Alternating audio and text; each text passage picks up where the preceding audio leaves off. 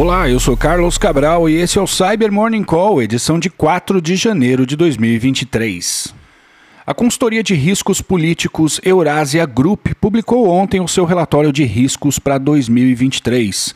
O documento trata de problemas envolvendo a Rússia, a China e os Estados Unidos, de questões de energia e de falta d'água, dentre outras coisas. Mas eu gostaria de destacar aqui o risco de número 3 do relatório, que trata do crescimento exponencial do uso de inteligência artificial e os perigos que isso pode trazer para a estabilidade dos países e das empresas. A Eurásia afirma que o ano promete avanços no uso dessas tecnologias que podem representar uma enorme capacidade de manipular indivíduos e semear o caos político de maneira que a maioria das pessoas se tornarão incapazes de distinguir de maneira confiável o fato da ficção. Evidentemente que a gente já vê o uso de fake news como estratégia política há alguns anos. No entanto, a Eurásia chama a atenção para a escala que isso pode alcançar com o uso de inteligência artificial e os impactos disso não só para partidos políticos e governos, mas também para o risco de reputação das empresas. Vale a leitura, link aqui na descrição.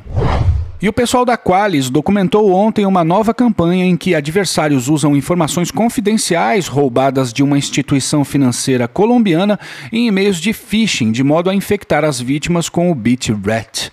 O BitRat é um malware de prateleira que é comercializado em fóruns do underground por 20 dólares, contando com uma ampla gama de funcionalidades para roubar dados, minerar criptomoedas e baixar ameaças adicionais. Nessa campanha, os adversários conseguiram roubar as informações confidenciais de um banco colombiano ao explorar uma falha de SQL injection nos sistemas da instituição. Os dados incluem o documento de identidade, endereços de e-mail, números de telefone e outras informações sensíveis. E esse conjunto de dados é usado para tornar os e-mails de phishing mais verossímeis. E as mensagens possuem arquivos maliciosos no formato do Excel configurados para executar o bitret no alvo.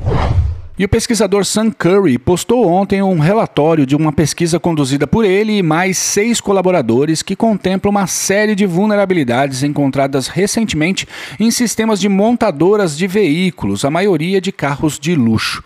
O estudo focou em 19 marcas, dentre elas Ferrari, BMW, Rolls-Royce e Mercedes-Benz, e não se concentrou somente nos apps usados pelo proprietário do veículo, mas também nos sistemas usados pelas fabricantes e pelas suas concessionárias.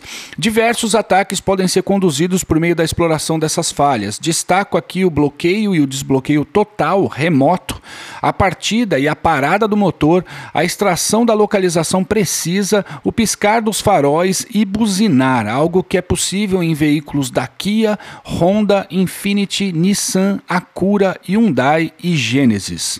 No caso da Mercedes, foi possível tomar o controle de uma série de sistemas internos da montadora e já no caso da Ferrari, os pesquisadores apontam a possibilidade de criar uma ID de funcionário com acesso administrativo em alguns sistemas, bem como tomar o controle da conta do cliente na plataforma.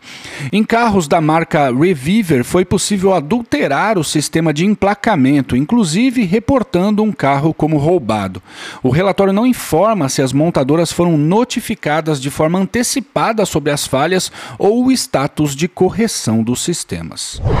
Por fim, se você acompanha as novidades sobre hardware hacking, já deve ter no mínimo ouvido falar sobre o Flipper Zero, uma espécie de canivete suíço para hackear uma série de coisas que funcionam por meio de radiofrequência e muito mais. Esse brinquedo se tornou o objeto de desejo de muita gente e nesse momento está esgotado no fabricante. O que aconteceu então é que surgiram lojas e contas fake que se propõem a vender o aparelho. Tudo Phishing. A descoberta é do pesquisador de segurança Dominique Alvieri. Então vamos ficar atentos. E é isso por hoje. Obrigado por ouvirem o Cyber Morning Call e tenham um bom dia. Você ouviu o Cyber Morning Call, o podcast de cibersegurança da Tempest. Nos siga em seu tocador de podcast para ter acesso a um novo episódio a cada dia.